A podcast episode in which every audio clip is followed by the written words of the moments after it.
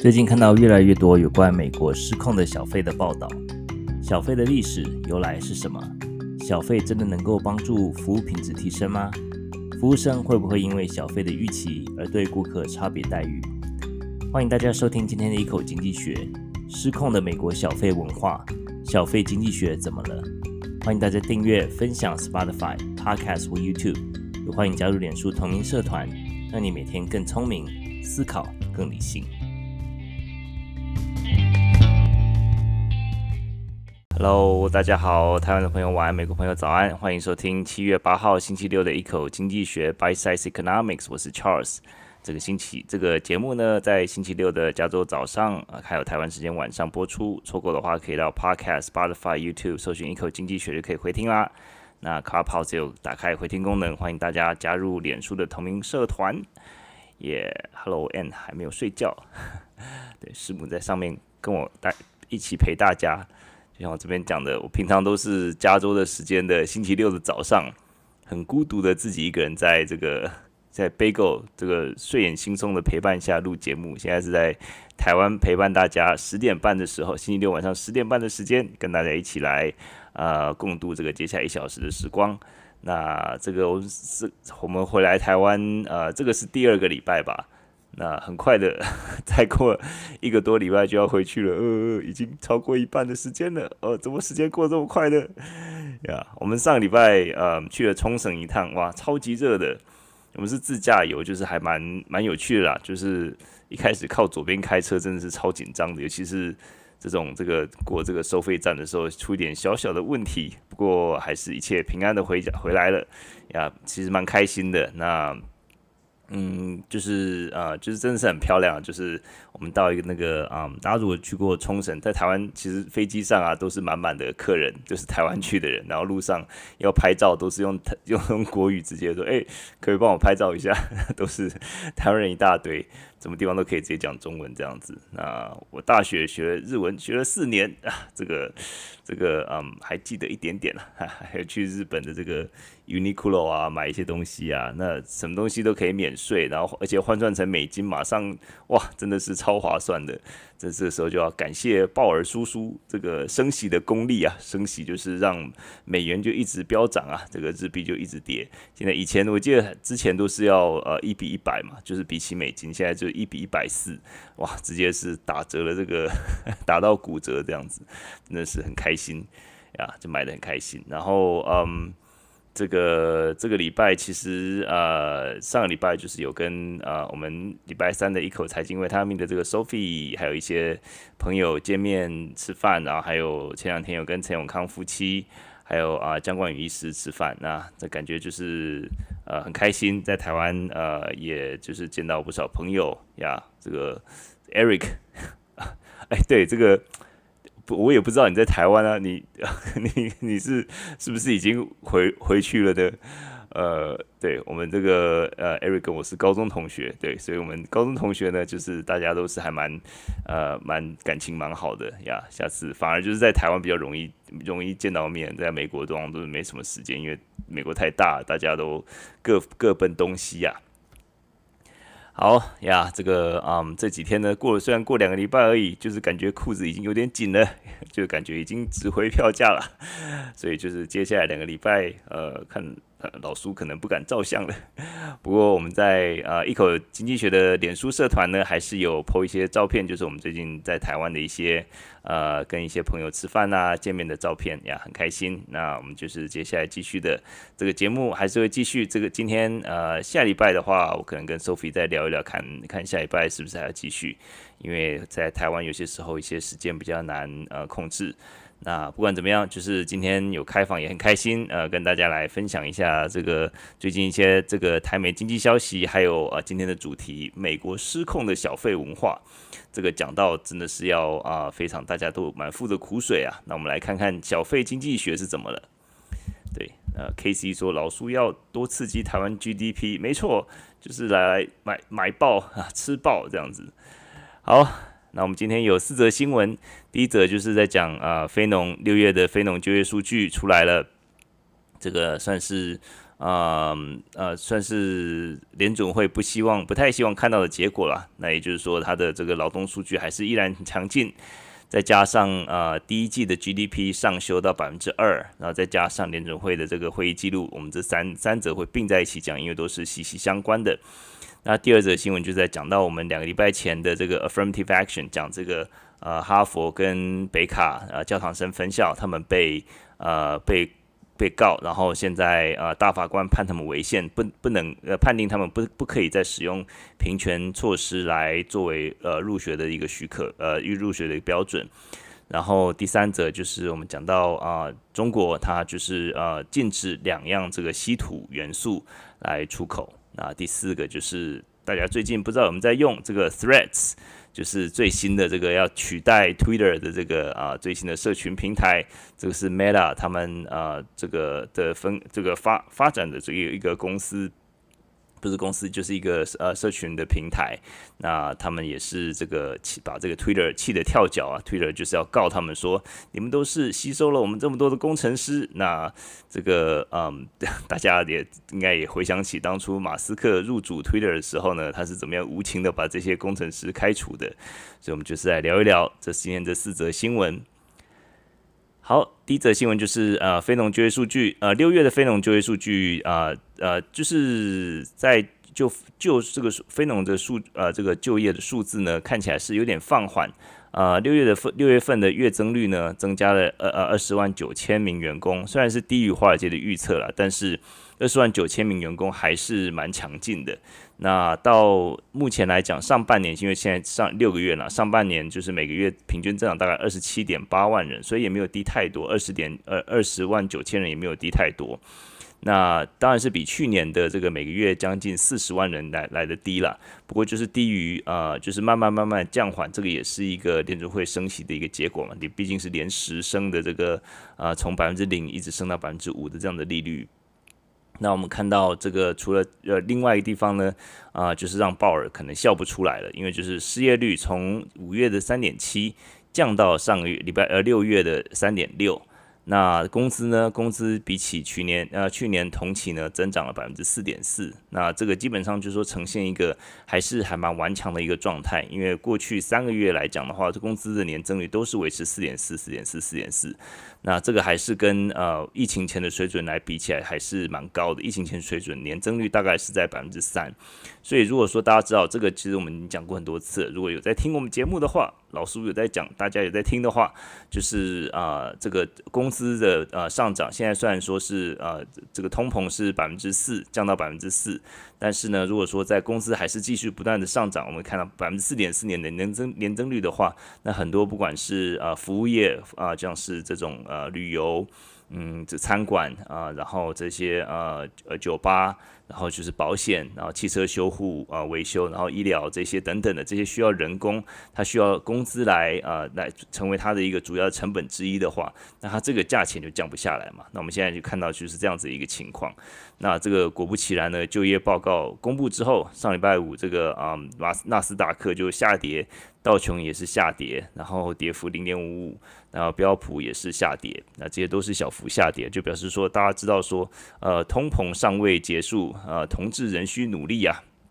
工资快速成长这个情况之下呢，就是表示联准会在抗通膨的还是有很长的路在走了。那我们就讲到，就是说上礼拜啊六月份的这个联准会会议记录也出炉，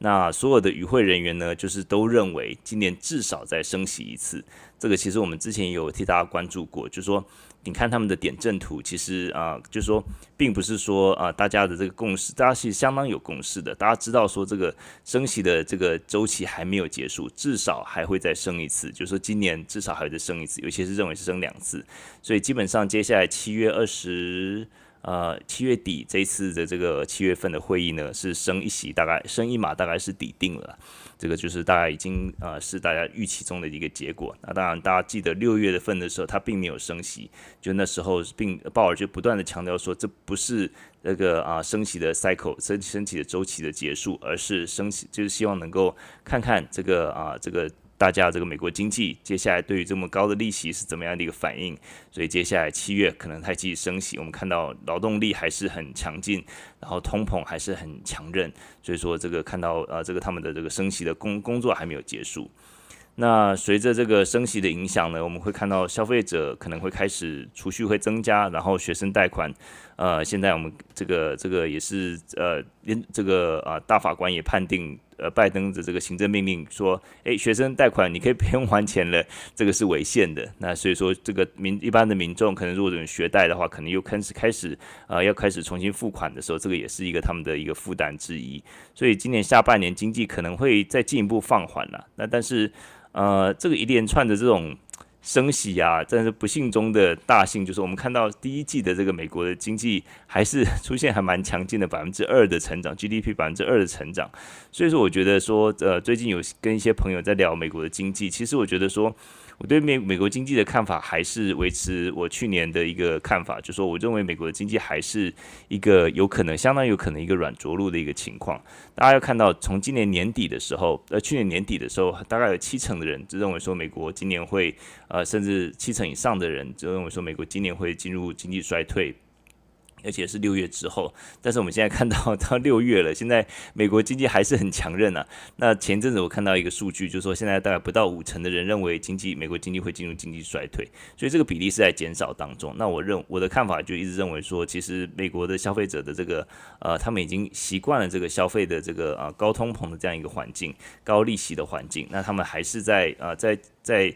这种呃劳动市场没有崩盘之前呢，他们还是会继续的有薪水，有薪水就是去买东西，买东西就还是会支持这个经济。所以我认为说美国的经济还是啊全世界的希望啊，美国还是全村的希望这样子。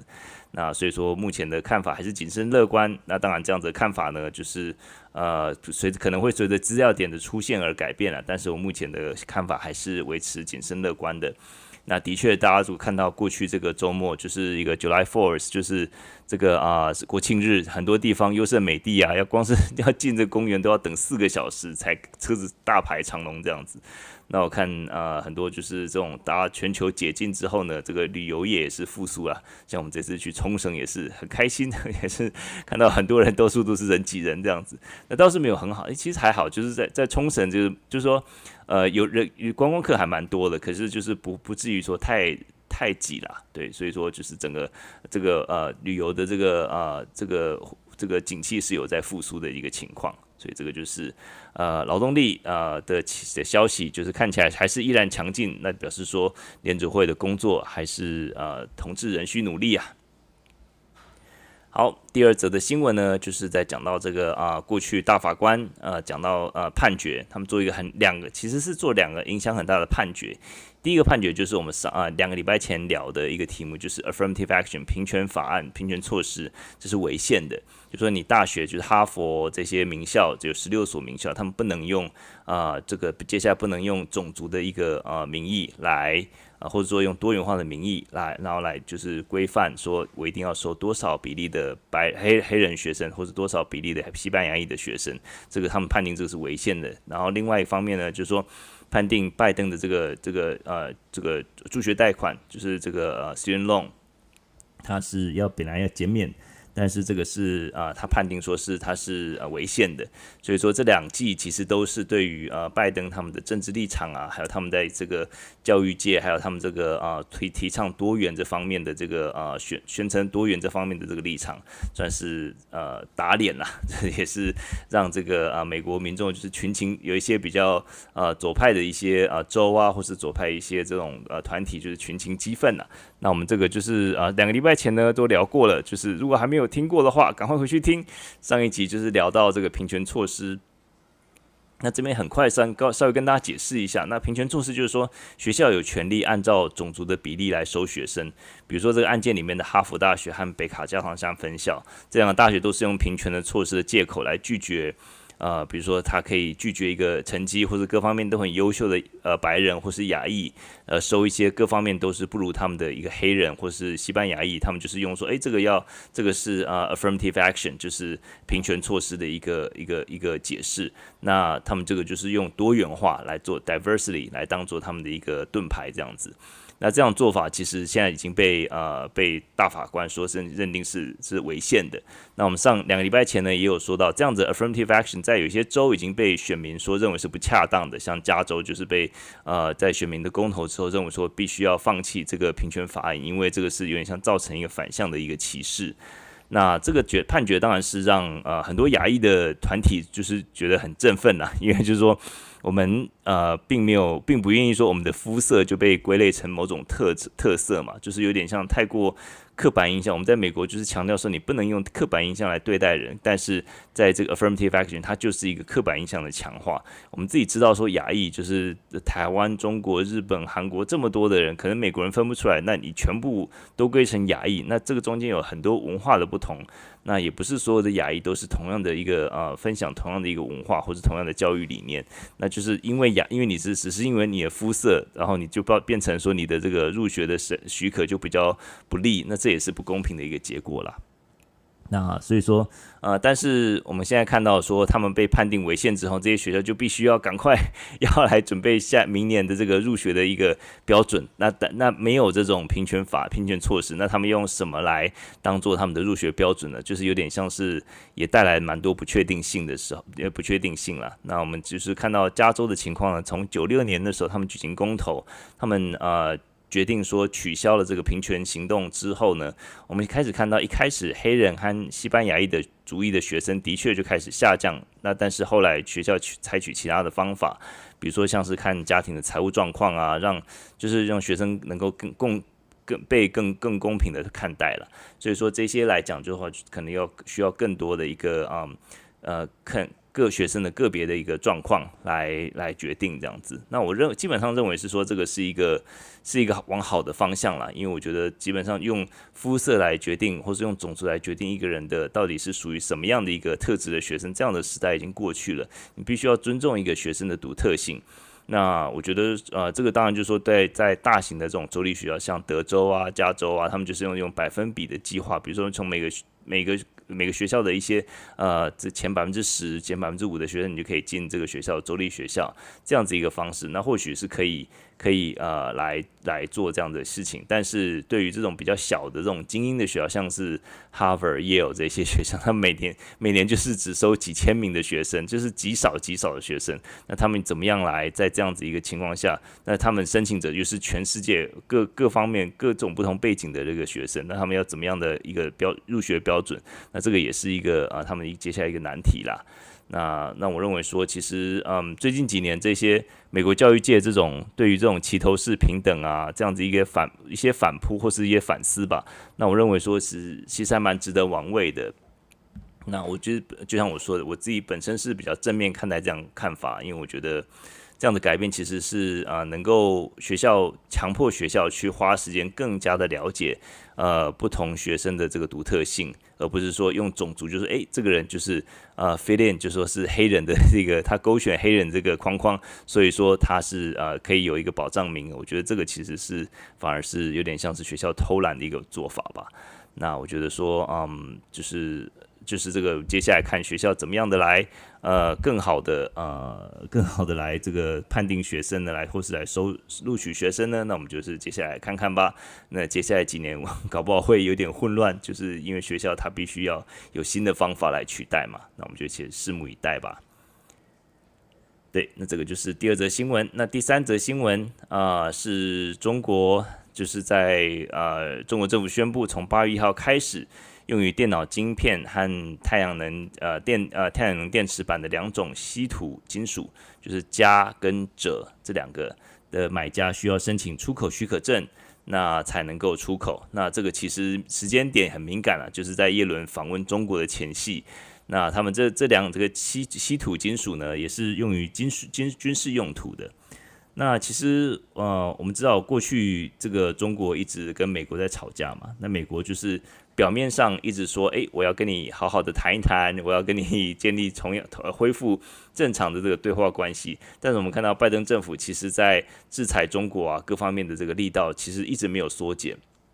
所以就是让中国说你是拿着刀来跟我谈判，这种古惑仔一样，对不对？说要谈谈判，其实是拿着刀的。那所以说就让中国觉得很没有。诚意。那所以说，中国在这个谈判的方面呢，也是意兴阑珊。那很多人认为说，拜登其实就是希望能够。呃，不希望让步太多，就是有点像以前过去的谈判是一种 give and take，就是我让步一点，你让步一点。可是现在基本上就是从一个废墟，两边关系已经坏到不能再坏的情况下呢，从这个废墟再重新建立起来的时候，但是美美方就是还是紧紧握住他的一个筹码。那这时候呢，中方还是就是要向世界显示出他们还是有他们的筹码，也就是他们的稀土这个原稀土稀土这个呃资源。那嗯，中国商务部发言人呃束呃呃束觉廷表示说，他们说啊、这个呃，他称说这个出口管制不是禁禁止出口，符合管制规定予以许可，然后也呃不这个这个忍不住酸了美国几句这样子啊，就是意思说美国就不按牌理出牌，就是呃这个扰乱世界的这个呃贸易秩秩序这样子。那其实啊、我们看到，嗯，他然后他接下来又说到说，中国政府依法对这两种物资进行出口管制，确保其用于合法用途，是为了维护国家安全，更好履行国际义务。这些措施并不是禁令，但中国会考虑减少销售作为报复。那也就是说，这个就是说，让他也是对，在这个耶伦访问中国的前夕呢，这个也是挺令人玩味的。因为我们知道，在耶伦要访问中国的前夕，前阵子我们看到拜登就是特别就是说，他对于中国的防堵已经完完成了，那这个就让中国觉得很不爽啊！你就是拿着刀子来来谈判的嘛。那现在中国也是有点像反将一军这样子。那这两个金这个稀土金属对美国或者说对欧洲来讲都是很重要的。那这些呃控制就是说对于美国来也是一个无疑是一个打击啦。那就是有点像让他们知道说，我们也不是省油的灯。那这个在在耶伦访问中国之前出现这样的变数呢，这个其实我觉得也不是什么意外的情况啦，因为毕竟这次耶伦访中，其实大家的本来预期就不高了嘛，所以说呵 呵那中国呃也是要拿出一些，就是说我我们也有筹码，并不要以为你们只有你们有筹码，我们也有筹码这样子。那其实呃中国产生全世界百分之六十的鍺和百分之八十的镓这两个这个稀土稀土元素。那稀土矿物还有它这边电池中的锂啊、钴啊，还有石墨的这个供应链，其实在中国都是很重要的一个供应链。那这个就是说，让大家觉得说，其实啊、接下来他们到底谈判能够有什么实质的内容来讲的话，那这个其实目前大家都不抱什么希望了。那现在这样子又一个震撼弹投下来之后呢，这个大概就是只是走过场，大家就是啊，这个给对方一点面子啊，接待你一下，就如此而已。那到到至于说到今年年底的这个呃，习近平跟呃拜登他们的会面，那我认为也基本上，我现在认为说也不会有什么好的一个建设性的一个谈话或是发展吧。大概就是会维持到至至少今年到今年到今年底，可能都是维持这样的一个比较冷若冰霜的一个 冰冻状态吧。那即使说恢复啊两边的这个高层互访，但我觉得说实质上那可能也没有什么真正太大的意义啦。那这个就是啊，中国啊，现在他们就是宣布要禁呃禁运，也不是禁运，就是说限制这两样这个啊稀土金属的出口的第三则消息。第四则消息呢，就是这个 Threads，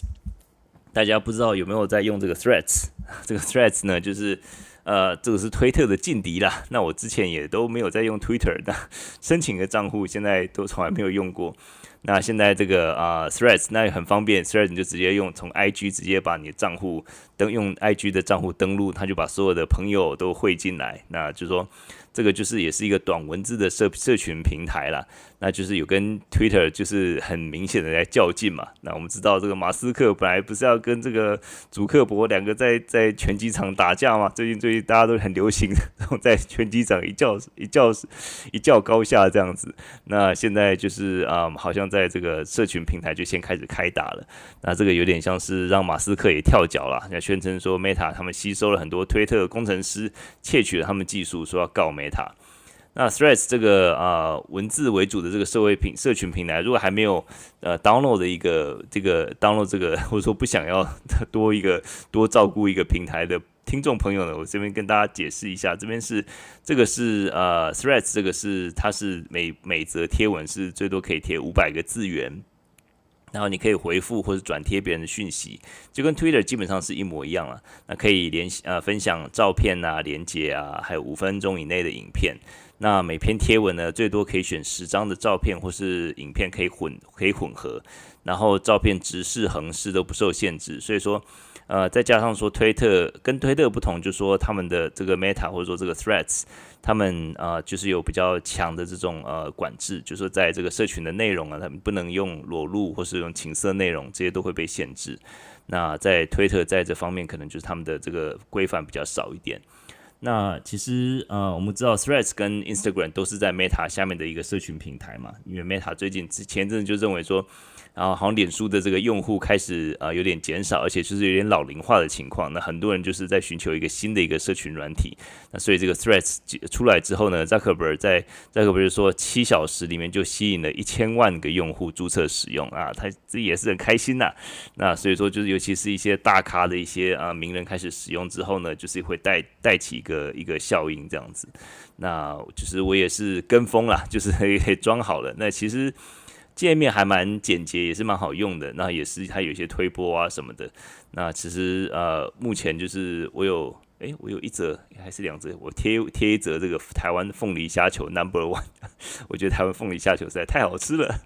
对，这个就是好忍不住来发个废文，这个也不是废文了，就是国民外交。对，我觉得比起美国的什么这种酸甜鸡啊，或是说那种什么。Walnut shrimp 来讲都是好吃多了，对，真的是超好吃的。那这个就是我的第一则 Threads 的贴文。那当然就最后这两家这个 Threads 跟嗯这个这个这个呃叫什么 Twitter，这到底是鹿死谁手呢？这当然产产品的这个兴衰跟呃最后的取决还是产品产品本身品质嘛。那目前听到 Threads 的消费者体验经验都还是不错啦。那其实也让这个 Meta 稍微，他之前这个也因为脸书的这个用户好像触顶，他们感这种担忧稍微少了一点。那当然，目前还是言之过早啊，但是这个用户量流量就代表广告金流嘛。那我们看到这个他们的用户量增加这么快，那这个也是一个 threats，呃，对，对于这个 threats 一个好消息。那对于 Twitter 也是也是一个不好的消息，因为很多大咖的从这个啊，从 NPR 啊这些都开始退。退这个 Twitter 了，他们就是拒绝在 Twitter，他们就把他们的账户取消了。这些比较有公信力的这种呃社群媒体，就是退出来之后呢，其实就会让这个社群媒体就是慢慢乏人问津，那它的金流广告量当然就越来越少了。那接下来要持续观观察了。那当然就说，我们这时候就要想到说，当初这个呃马斯克他当初这个进入主了这个 入主了这个呃推特之后呢，他除了呃就是整顿里面的这个把大裁员之外呢，他们他自己也有很多这种很就是不是很不是一个团队的一个呃经营的方式来判断说某些贴文是不是要呃要要删除或是要保持，所以说这个其实是。也是让人很担忧的一个情况了。那毕竟 Meta 它是一个这么大的一个公司，那 Threads 它就是有它的一个呃社群的一个规范，那这个也让人家用起来会比较认为说比较是有一个一个保障，或是有一个啊、是一个团队的一个决定。所以这个我认为说是 Twitter 比不比较比不上的。啊，我们就目前来看看吧，就是来看接下来可能接接下来这个一个月可能就看到到底是鹿死谁手。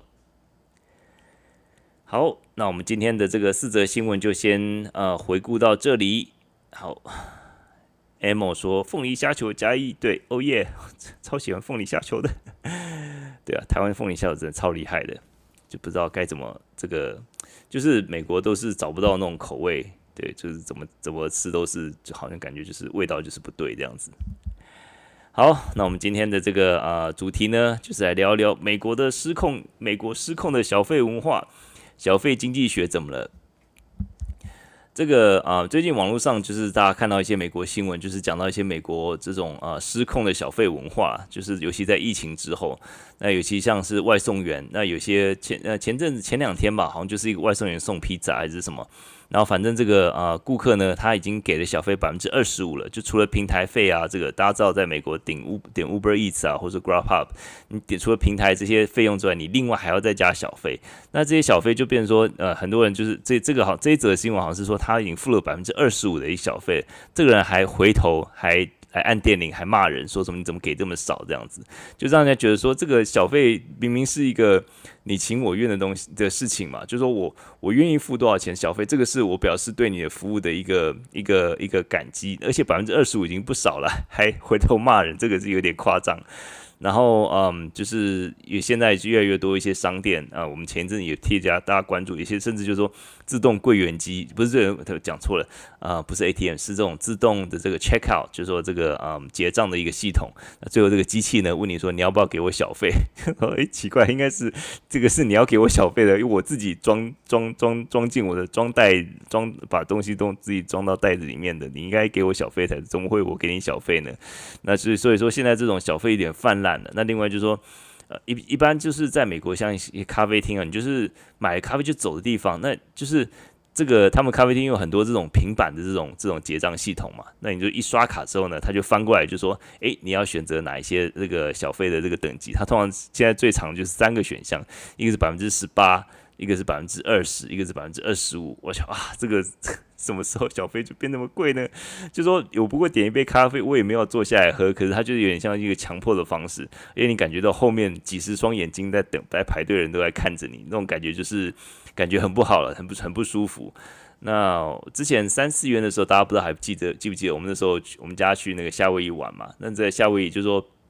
除了这些。税，然后小费，然后还有内用费，好像百分之二还百分之四的内用费，然后信用卡费，然后 COVID 通膨费一大堆的，那加起来一餐加起来基本上是要原本价钱的百分之三十到四十这样子一个程度是是大，这是很很稀松平常的，真的就有点有点完全失控的感觉了。那其实美国就是说小费每年就是涉及数百亿美元的这样的一个一个数量，那也是数百万工人的主要收入来源。那它的经济重要性其实是很重要的。那也算是一个美国，当然是欧洲也有啦。那全世界各地都有小费文化，但是美没有一个国家像美国这么失控的一个情况。那小费的问题就是说，这个是人们自愿来支付的小费，它没有任何的法律义务。那就说你只要付上你的这个，照理说你这个呃付零元都没没问题的，但是现在变成一个你不得不强迫被呃被付出要付出这样子一个价钱，就是说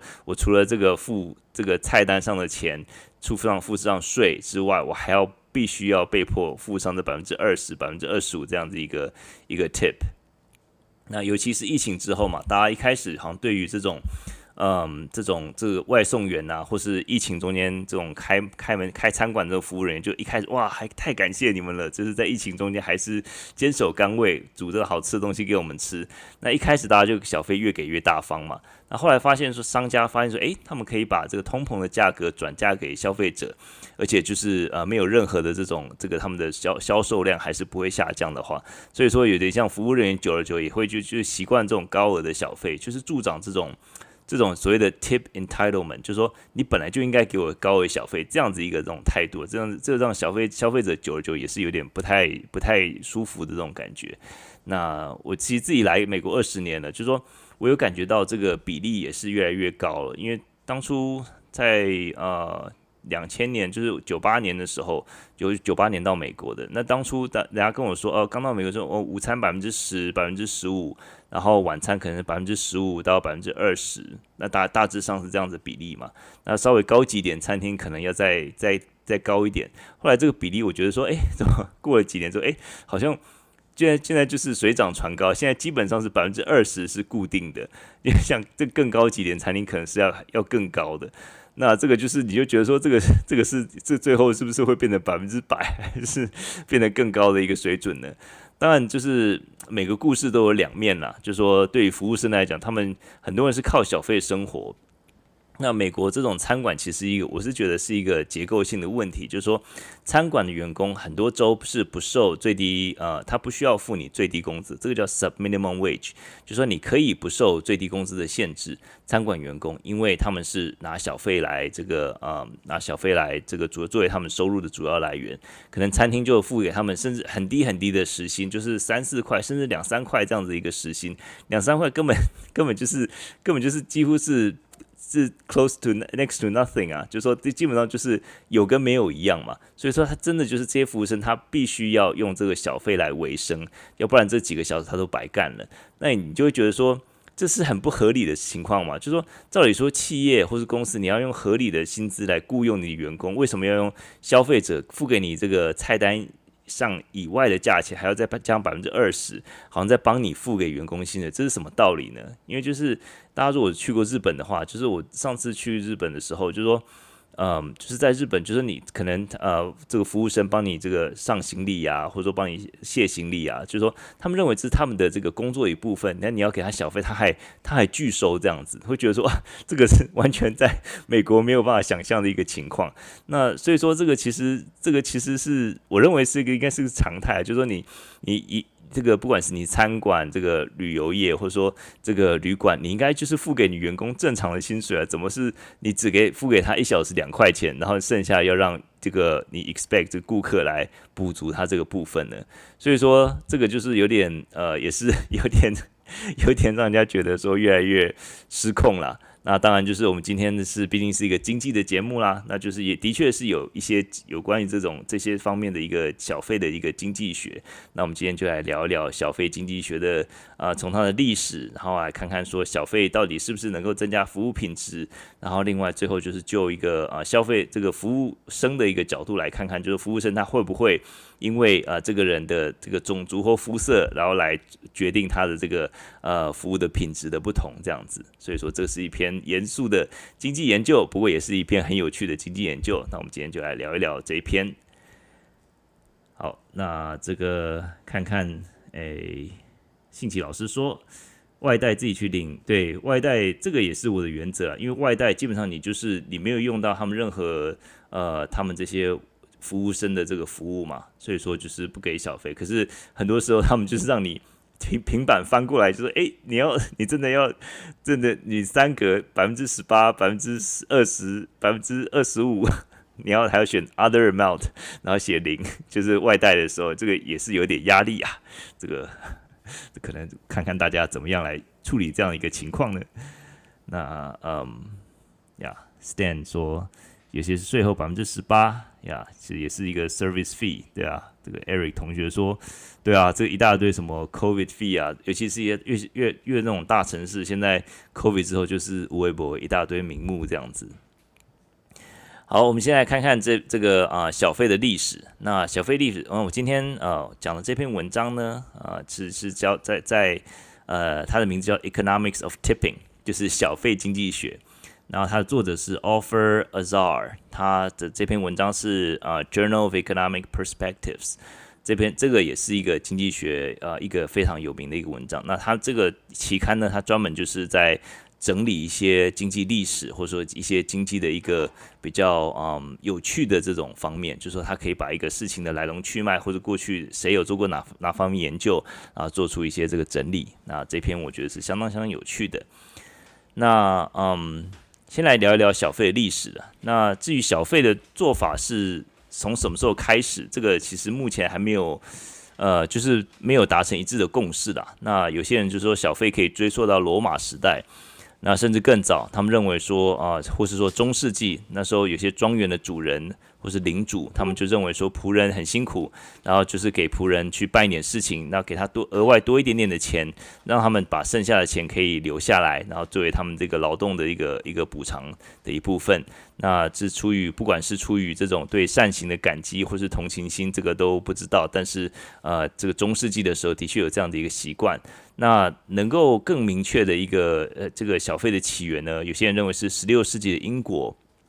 那时候他们就是会发现有一个一个铜铜罐子，上面就写上面就写三个字说，写说 to ensure 啊、prompt promptitude，就是确保及时。那这三个字的开头呢，就是 tip，就 tip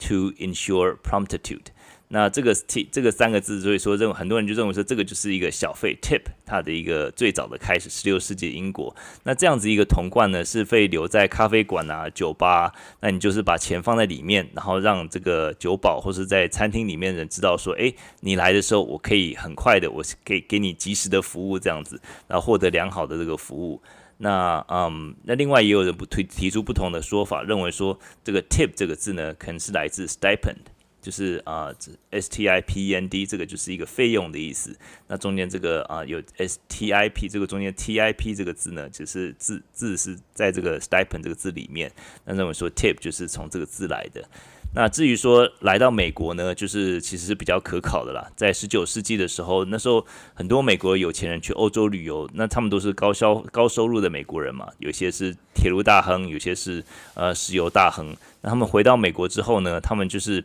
会开始呃，在到欧洲的时候，他们说，诶，这个欧洲有这种给小费的习惯，然后他们就是回到美国之后，他们就是有点像这种洋腔洋调，然后就开始就是也学着欧洲人一样来给小费，就表示说他们了解欧洲的这样的一个习惯。那就是在一八九五年的时候呢，呃，欧洲的餐馆平均小费是账单的百分之五。那在美国的时候，他们就是也把这样的习惯带回美国，然后就是给百分之五到百分之十这样的一个小费，就是说让服务生觉得说自己是一个慷慨的人，自己是一个有钱的人，这样子有这个非常有欧洲气息的这样子一个呃美国美国美国的旅客这样子。那其实当初在美国一开始到二十世纪初的时候，这样小费文化。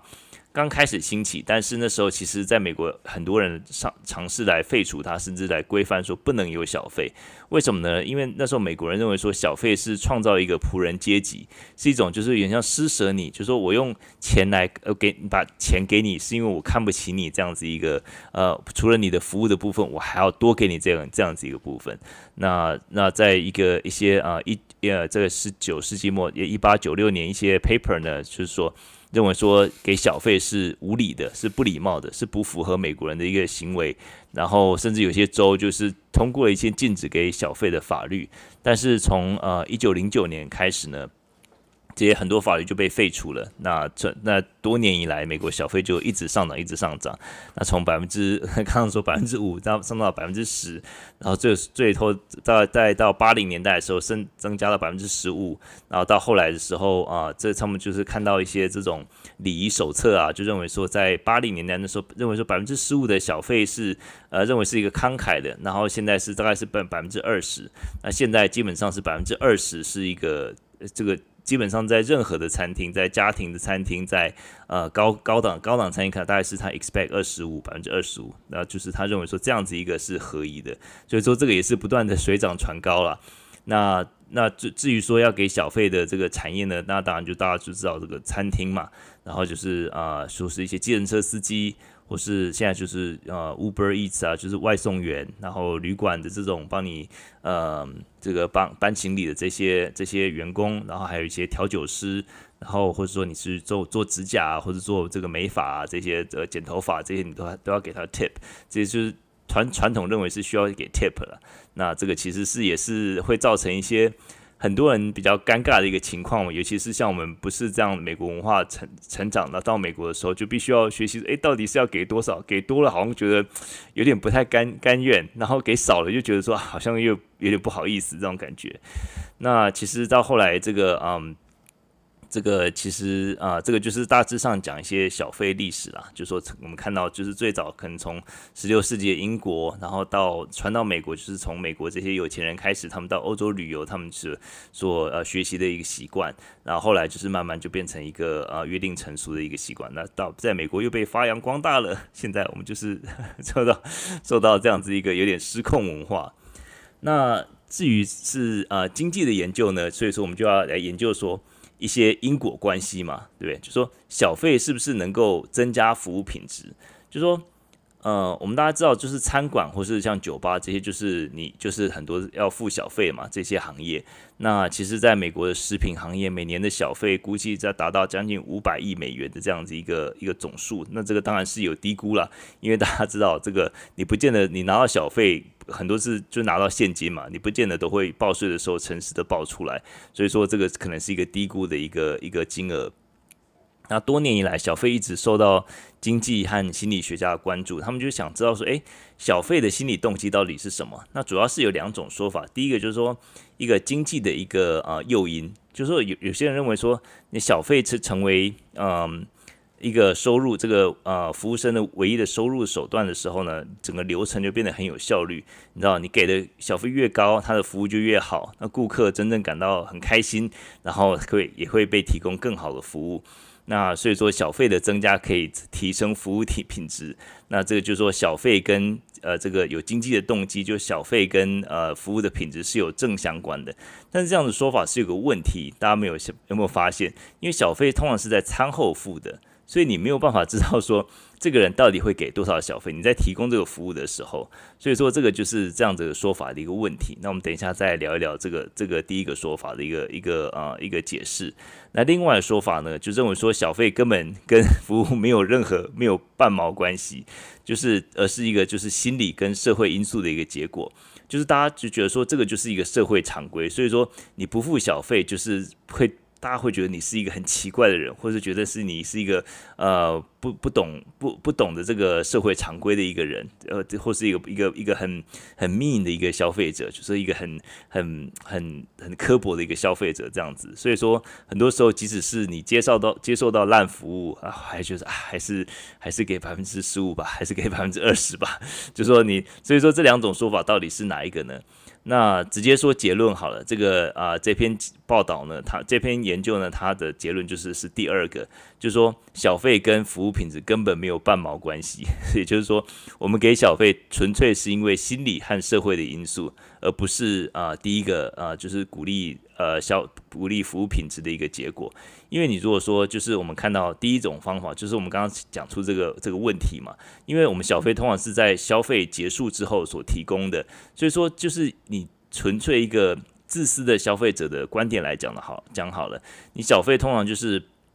如果我就是呃就消费你一次，然后我就在一个餐厅，我到一个大城市旅游，那我之后也不会再见到你，或者说我坐计程车，我，那我之后也不会见到你。这个大大海茫茫，你上哪里去找我？那我就一个自利的观点来讲，我根本不没有没有动机来给好的小费，对不对？就说，因为我之后不会不会再见到你嘛，所以说照理说，如果说你又要借由小费来提高服务品质，这样子的说法是说不通的。那唯一一个呃可能的方法呢，就是说，呃，就是买家跟卖家这两边是重复的一个交易关系。比如说，你是在一个小城市，啊、呃，这个所有人都是认识所有人，你总是早上总是去一个地方去吃早餐，然后去。同样地方吃午餐，同样地方吃晚餐，或者同样地方剪头发，然后同样地方这个这个司机，呃，这个镇小镇里面司机就几个，所以大家都彼此认识。所以说，你可以确认说，你这次付了钱之后，你下次。呃，他，你下次还是去他的餐厅，或是还是去这个理发师的时候，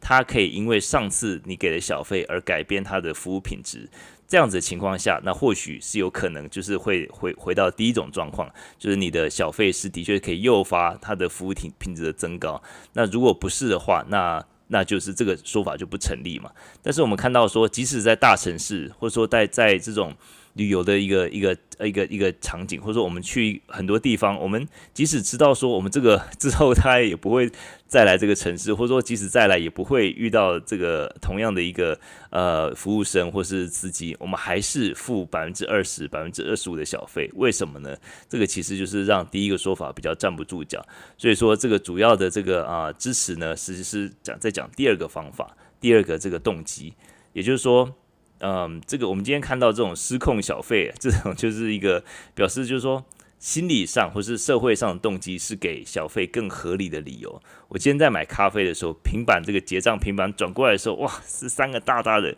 百分之十八、百分之二十、百分之二十五，哇，我感觉到后面的眼睛都在盯着我，看我要选哪一个。那我根本就是。我根本不会想到说，我给给我点百分之这个给多少钱，我下次会不会得到更好的服务？我那时候只是感感觉到说，哇，这个社会的常规好像 expect 我要点这个啊，至少点百分之二十，对不对？点中间这个感觉我比较不是一个刻薄的一个消费者，所以就是受制于这种心理和社会制约的一个一个原因是比较大的。那这篇文章里面呢，他讲的比较有比较有意思，就是说。呃，他他就是一个问卷调查，那他就问一些消费者说，你为什么给小费？所以他给了呃这个总共七样这个选择，呃，这个七样选择里面呢，认为说，那你这中中中间可以多选，就是说你为什么要给小费？最多的人回答是说，呃，tipping being a social norm，就是认为是一个社会的常态。所以说就是所有人都给我不我不会不给，因为这个知道这是这个就是他们的一个收入的主要来源，就是大家都给我不会呃是大家都给，所以我也会给这样，这个是百分之八十五点八十五的人认为说这个是一个。这是一个呃，是选这个这个选项，就是 tipping is a 呃呃 social norm。那第二高的呢，认为说为什么要给小费？是我看一下，第二高的是 showing gratitude，就是说我表示我的感激，这个服务生真的很对我很好，那我就是作为他这个服务的一个报偿这样子。那这个是第二高的，第三高的是啊、waiters depend on tips，就是说。他我知道这个这些服务生他是他的生活必须要靠这个，我知道他的这个底薪超低，他必须要靠这个来维生，所以说我就我就即使说服务不怎么样，我知道他的很辛苦，所以说我就还是给他这个小费。那再下接下来是呃、avoid feeling guilty，就是你为了要让自己不感觉到呃有罪恶感，所以说啊好吧，那就是还是选百分之二十吧，所以说还是呃有点这个心痛。但是为了让自己这个解除这个这种罪恶感呢，所以说就是你就还是付了这个小费。然后在接下来百分之有四成的人认为说啊，avoid embarrassment，就说你不愿意感觉到很困窘，就是说你给零元或者说给很少的话，你可能会觉得很困窘，你给感觉到说你要这个出餐厅的时候，你都要用跑的这种感觉。那再接下来就说呃，get poor future service I don't tip。呃，再接下来这个这个就是蛮蛮第六项，第六这个排名第六个，就是说如果我不给小费的话，我将来会给呃比较不好的一个服务。那这个可能就是表示说我可能会重复去这家餐厅的结果。那这个老板可能或者这个服务生可能记得我这样子。那最后一个原因呢，就是说 the waiter may yell at me if I don't tip。这个服务生可能会对我吼叫，如果我不我不给小费的话。诶，大家不要笑，这个其实是。在有些，尤其在纽约啊，这个很多这种观光客，或者看起来像是就是很明显的观光客的一些一些新生啊，这个旅这个服务生会追追出来，说：“哎，你为什么只给百分之十八？你为什么只给百分之二十？”他们就是有点像很强硬的这种方式，也要求你给他多一点小费。这个其实是时有所闻的。那所以说这几个方面，就是说我们可以看到，基本上就是都是一个社会的一个呃常态，或是社会的一个预期所造成。说我们为什么要为为什么给小费？那排名到第六名才看到说，呃，get poor future service if I don't tip，就是说如果我不不给小费的话，我或许将来的这个呃服务会比较不好。这个是已经排名到第六了，前几名全部都是这种。在社会的常规，我们不希望这个从社会的常规，呃，就是，嗯、呃，就是，就是 deviate，就是说，呃，就是不同于这种社会常规或者社会的预期这样子。那所以说，其实这个跟我自己的一个，嗯，体验或者经验其实还蛮符合的啦。就是说，其实我今天去一个餐厅，不怎么样的服务，或者说，甚至就是说，可以说是比较差的服务，就是说，你服务生或是这种。都不太理你，然后顶多哦，这个来上来点完菜，然后中间都没有出现，最后来结账说哦怎么样，今天吃的怎么样？那你会觉得说啊，今天服务没有被服务到，可是你会觉得说啊，最后这个填小费栏的时候，就会觉得说这个他的服务虽然不好，可是就是啊，想一想他可能今天这个这么辛苦，对不对？就是他可能就是必须要靠这个小费为生。我这一桌如果不给他的话，那他这一桌就白做了。所以你还是会有这种社会的这种预期，所以说你的这个小费的数量跟他的服务提提供服务是完全不能说完全没有相关了，不过就是说比较是受限于这个社会的常规跟预期，那所以说最后还是给给个百分之二十。那其实随着随着时间的推移啦，这种人人们给小费越来越高，因为就是说很多时候如果说这个社会的预期是百分之十五的时候，你可能说，诶，我如果给百分之十八，诶，我心里面感觉好像自我感觉就比较良好，这个感觉就是说我我是一个慷慨的人，我是一个呃一个一个积极的人，我是一个呃呃知道怎么样感激的人，所以说。小费其实就是有点像是，呃，有点像是，也是有点像通膨这样子，也是越来越高，越来越高，越来越高，所以到现在是百分之二十，变成一个过去是认为是一个很慷慨的一个一个百分之二十，现在就觉得说，诶，二十就是一般嘛，就是给百分之二十就是一般的这种这种这种水准。那所以说就是呃，我们刚刚回回到这两种说法，第一种说法是 doesn't make sense，就是说小费并不是跟呃服务品质有相正相关的。那第二种说法就是它其实是比较符合社会跟心理的一个因素跟预期。那最后我们就来回回来看，就是说呃这个就是就消费者来讲嘛，就是消费者来讲，就是说我们呃是小呃给小费跟服务品质是没有关系的。那至于说服务生的态度呢，对我们来讲是不是有什么差别？那在这个研究里面，他就是特别就是用一个种族。因为种族，我们知道这是美国很多挑动这个神经的敏感神经的一个议题嘛。那所以说，他们在这个报告里面呢，他们就是有四个问题问呃，这个这些就是在服务服务业里面服务的这种服务生。那他们认为这这四个问题，第一个问题就是说，嗯、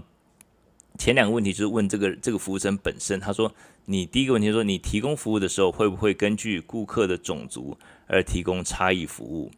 那第二个问题说，问这个服务生，你自己会不会因为顾客可能有少给小费的情况而提供比较烂的服务？可能就是，诶，你这个人看起来像是呃什么样的一个种族的人？那你这种人种族就是你可以有一些既既有这种刻板印象，你就会提供比较烂的服务。那第三个问题呢，就是在描述说，这个人有没有目睹其他他的同事，他的同你有没有目睹你的同事对黑人顾客有比较不好的待遇？那他们就可能这个就是 assume 就是说，黑人就是可能来一些餐厅，可能就是他们呃不愿意付比较高的这个呃小费，或是呃比较小气这样子一个一个问题。那第四个问题呢，你认为你的同事根据他们的会根据种呃客人的种种族不同，呃对他们有比较不好的待遇？所以就这四个问题，前两个问题是关于这个人本身。这样子一个是不是有这样，是不是有这样的行为的过去过去的行为？那第另外两个问题就是叫他们描述说他们的同事。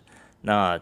调查结果呢，就是说第一个问题，你提供服务的时候会不会根据客人的种族而提供差异服务？那嗯，说从来不会的，大概有六成。那其实也是高达四成的服务生是会根据种族的不同来提供不同的服务。那第二个问题就是说。你会不会因为顾客可能给小费而提供比较烂的服务？有五成的人说从来不会，但是有另外五成的呃人说他们呃有时候或是偶尔或是 always，所以说这个就是五十五十这样子一个情况，所以表示说服务生对于这个用种族来判断说他到底会不会给小费这样子一个呃机制，感觉是一个不是很健康的一个机制，这个的确是存在的。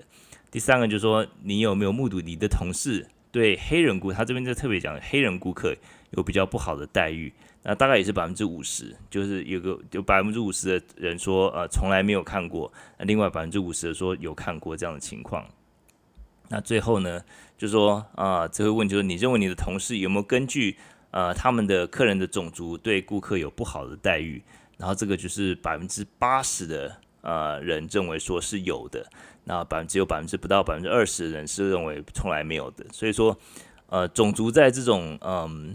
这种 you know 就是这个 racial profiling，就是说服务生看走进门的这些客人来讲，他马上就是这可能也不是一个。呃，刻意的一个结果，可能就是就他过去呃服务的经验，或者说他的一些呃固有的这种刻板印象，然后去看到这个进门的客人到底说，诶，他有可能会给少一点，所以我可能就是不要，就把时间多一点花在可有可能这个呃给我丰厚小费的这些客人的身上。那这个就是用种族来 profiling，这个其实也是一个蛮不健康的一个状态了。所以说，我们看到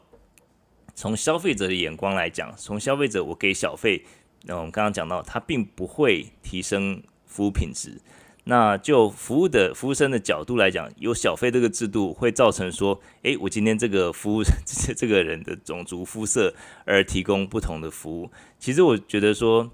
就是就经济学的观点来讲呢，这个小费文化真的是相当糟糕的一种制度。就是它不但没有办法提供一个正向的一个诱因，它甚至会造成一些比较负面的一个影响。那其实这个小费一直是有蛮争议的一个议题啦。那当然就是也是一个社会规范，但是呃，然后这个这个已经是社会的一一个部分，你不太可能就是就是从此就说，哎，我们就从此就不要有小费，这是不可能的事情嘛。那到底怎么样能够来，就是在这种失控的小费里面，很多呃，现在很多。呃，有些人也开始有一些 pushback，就是说他们认为说，他们我们不愿意这个再承担这么高的小费了。那很多就是，尤其是像一些 Z 世代啊，或者说像是一些网络世代这种年轻人，他们毕竟财务状况还没有那么高嘛，还没有那么好。那他们其实虽然说他们自己本身可能很多人是这个服务业的主力，但是很多这种 Z 世代年轻人，他们不愿意。呃，给小费给的太多，因为他们自己本身的财务状况没有那么好。那毕竟财务跟这个经济状况不允许，那这个或许就是也是会陷入一个一个拉锯战，或是陷入一些呃这种一个。一个呃，就会 这个就最后会达到一个平衡啦。希望，所以说就是希望这股失控的小费文化可以稍微修正一点吧。那我们目前就来看到看到这个啊、看到很多新闻啊。那只是我想说，这个礼拜来聊一聊，说，诶，美国的这个啊、小费经济学其实是有这样的研究，而且是呃发现说，其实顾客跟呃买方跟卖方并没有办法因为小费。而啊、造成一个正向的影响，反而是一个负面的影响。所以说，这个可以提供来大给大家来呃思考一些呃，就是比较有趣的一个看点吧。好，那我们就来看看看有没有什么 chat 的问题。呃，为什么禁止给小费的法令后来会慢慢被废除？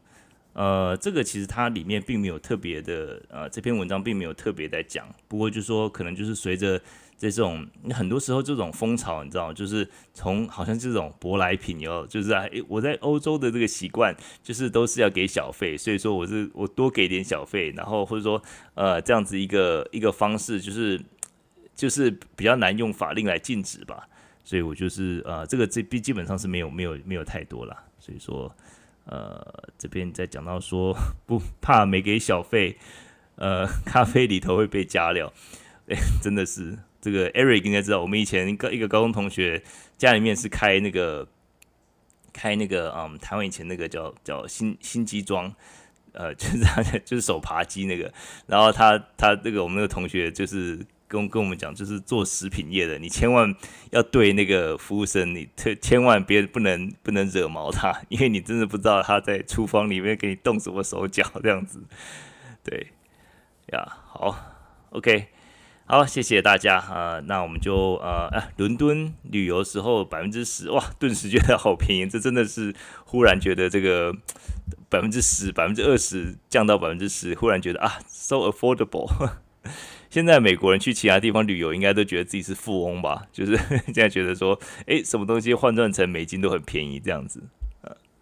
好，那我们来看看下礼拜的一些啊、呃、新闻啊、呃，下礼拜就是联准会的一些主席。呃，对不对不起，一些分行的这个行长会一些发言，然后看一下，哦，下礼拜就是礼拜三，呃，就是这个 CPI，呃，六月份的 CPI 又要出炉了，那我们就要看来，呃，看看这个 CPI 呢是不是能够降到四以下，那目前的预期呢是能够降到百分之三左右。那这个就是，当然是会对联准会接下来七月份的这个利率会议会造成一个很大的影响。不过，即使说 CPI 总的 CPI 降到百分之四以下，可是核心通膨应该还是会蛮顽强的，核心通膨应该还是维持在百分之五左右。所以，我们就再继续看。然后，呃，联准会的白皮书也会公布。然后还有看一下，哎哎，对，大致上就是这样子啊。那就是消费者信心指数，这个就比较不是那么重要。所以说下礼拜最重要就是星期三的这个啊消费者物价指数。我们下接下来下礼拜继续来观察吧。好，那我们今天的题目大概就大概就大概就聊到这里。那也欢迎大家。嗯，加入我们脸书的同名社团，还有上面呢，继续来夜配一下一口经济学的新闻选呃新闻选读推荐。我们跟呃这个华尔街日报啊、还有这个风传媒合作，然后大家这个推出这个数位专案，大家欢迎能够点击这个上面就是有呃老书的专业，然后可以直接去啊、从这边 subscribe，那也有一些赠品这样子。那我接下来在台湾还有一些访谈，那我都会陆续在。嗯，这个网站，这个一口经济学的呃脸书社团来公布。那我们前阵子刚回台湾的时候，是在那个泛科学呀，泛科学稍微聊一下，也聊得蛮开心的，天南地北聊了蛮多。那接下来有一些啊、不同的像 Podcast 或是一些广播电台的一些访谈，那我接下来会呃再播给大家看。好，那我们今天就稍微聊到这里啦。那剩下我们在台湾的时光 还有不到两个礼拜哦。好，接接下来再多吃一点，多喝一点，要多吃几磅再回去，才不能才不会辜负我们的机票。对，好啊，谢谢下面的听众朋友啊，还有呃，谢谢 Eric 啊，谢谢阿雅、宇宙虾米、Andy、KC、Joseph、佩佩、新奇老师、Morning。Arthur 好，谢谢这个 Ann 在师母在台上陪我，希望你没有睡着。